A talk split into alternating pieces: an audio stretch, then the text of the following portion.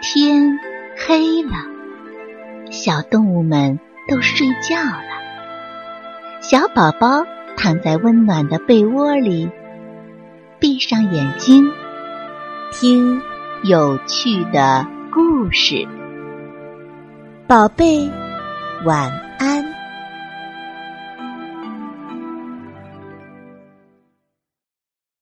小熊数面包。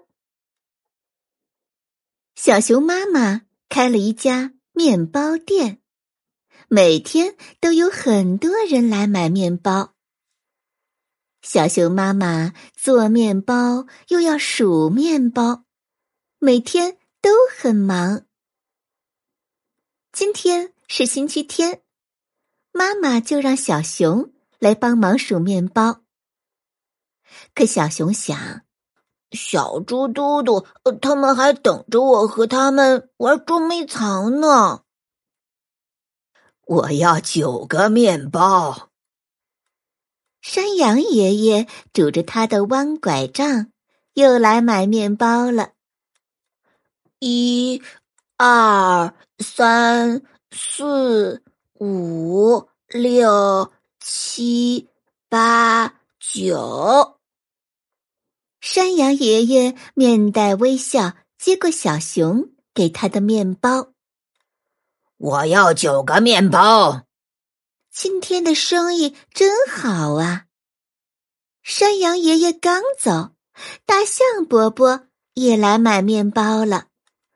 一、二、三、四、五、六、七、八、九，给您。小熊麻利的把包好的面包给大象伯伯。小熊数得快，装得快，大家都夸奖小熊是个勤快懂事的好孩子。妈妈听了之后乐开了花。过了不一会儿，山羊爷爷、大象伯伯、刺猬阿姨。都拎着面包袋回来了。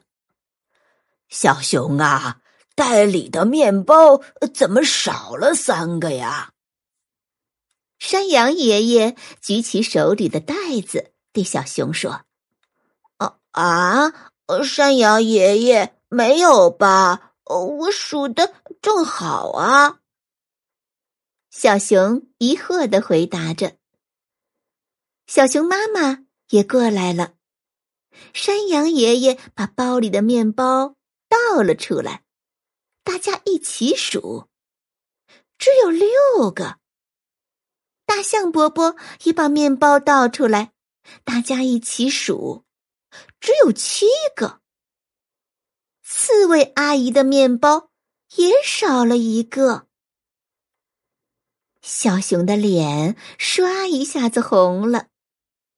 原来呀，他在数面包的时候，满脑子一直在想着小猪嘟嘟到底藏在哪儿了，我应该到哪儿去找他呢？想着想着就数错了，哎呀，真是太难为情了。小熊妈妈给大家道歉，把不足的面包分别补给了大家。山羊爷爷他们拿着面包走了。妈妈，对不起，我不该三心二意的。我不出去玩了，我现在要专心的帮您卖面包。小熊不好意思的低头看着妈妈。新鲜面包，好吃又便宜。妈妈摸了摸小熊的头，又开心的去招呼其他客人了。